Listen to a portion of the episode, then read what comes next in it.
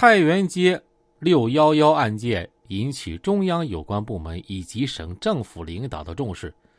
国家质量技术监督局局长李传清传电慰问，副省长到医院看望了郭金喜，并在纪监局的报告上向省公安厅做了批示。省公安厅厅长也在报告上做了批示，他们都要求有关部门认真组织力量，尽快侦破此案。警方根据此案的一些疑点和线索，对百家自选商场以及其法人代表刘勇做了调查。可刘勇矢口否认这案件与他个人以及他的企业有关。两年过去了，由于刘勇及其团伙反侦查活动的干扰破坏，由于主持一类腐败民警的庇护，由于没有充分掌握确凿的证据，使这一震惊省城的案件一直没有侦破。在两年中。再也没有技术监督局的执法人员进入刘勇集团经营的超市进行检查，封存那些不合格商品的案件也没了结。国家行政执法人员执行公务的时候，连人身安全都没保障，令人心寒。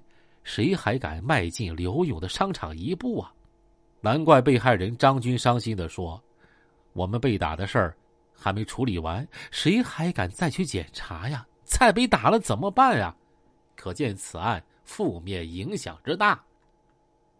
咱们啊，再话锋一转啊，在一九九九年二月二十四日晚上五点，中国农业银行辽宁省分行副行长范振斌从银行下班走出不远，忽然一伙歹徒追了上来，在他的胸背、臀部砍扎数刀。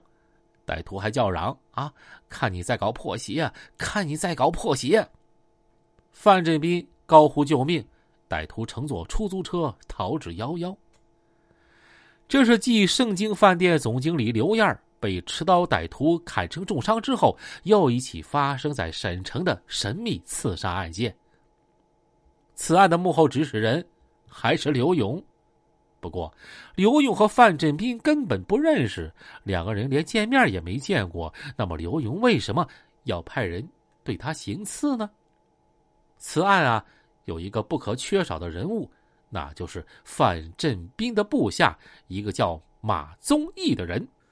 马宗义当年四十四岁，原来是沈阳市农业银行的副处级干部，搞宣传工作的，任记者站的副站长。省市农业银行合并之后，他成了省农行营业部的副处级调研员。他曾经和刘勇、石鹏、朱赤等人啊，到滚石迪吧跳舞。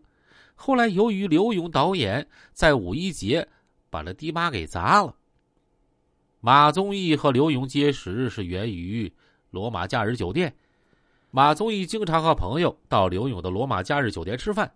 和在那儿当经理的宋姐飞混得很熟，哎呀，真是物以类聚，人以群分呐！这马宗义又通过宋姐飞认识刘勇了，进而认识了吴敬明、董铁岩、李志国，就这样把刘勇和他的四大金刚啊都交全了。他与他们称兄道弟，那亲热的很。因为马宗义是银行的中层干部，刘勇对这个社会朋友格外看重。他搞商业开发，急需贷款，离不开银行，而马宗义呢，正是他打瞌睡的时候主动送来的一个枕头。果然，马宗义不负二哥的厚爱，把他介绍给了农行桂林支行的某些领导以及掌握实权的干部，使刘勇从那儿取得不少贷款。马宗义还发挥一技之长，为刘勇写材料、拍照片经常把刘勇以及其业绩。通过报纸啊等等媒体向外宣传，更重要的是，这马宗义觉得自己和刘勇啊特别投缘俩货呀常发相见恨晚之感慨。刘勇投桃报李，称马宗义为马哥神马。每次马宗义到百家和娱乐城，都被他奉为座上宾。马宗义喜欢开车，刘勇就把一辆道奇子弹头借给他开。为此，四大金刚见了马宗义，那也是礼让三分。一九九八年末，根据中国农业银行的指示，辽宁省农行和沈阳市农行合并，市农行变成了省农行的营业部。这马宗义啊是个官迷，他希望能借这个变化的机会，使自己升个一官半职的，比如担任新业务拓展处副处长啊，或者弄个肥缺呀，到下边当一个有职有权的这个支行行长。可没想到，他的希望全落空了，既没被安排个副处级的实职，也没被任命为支行行长。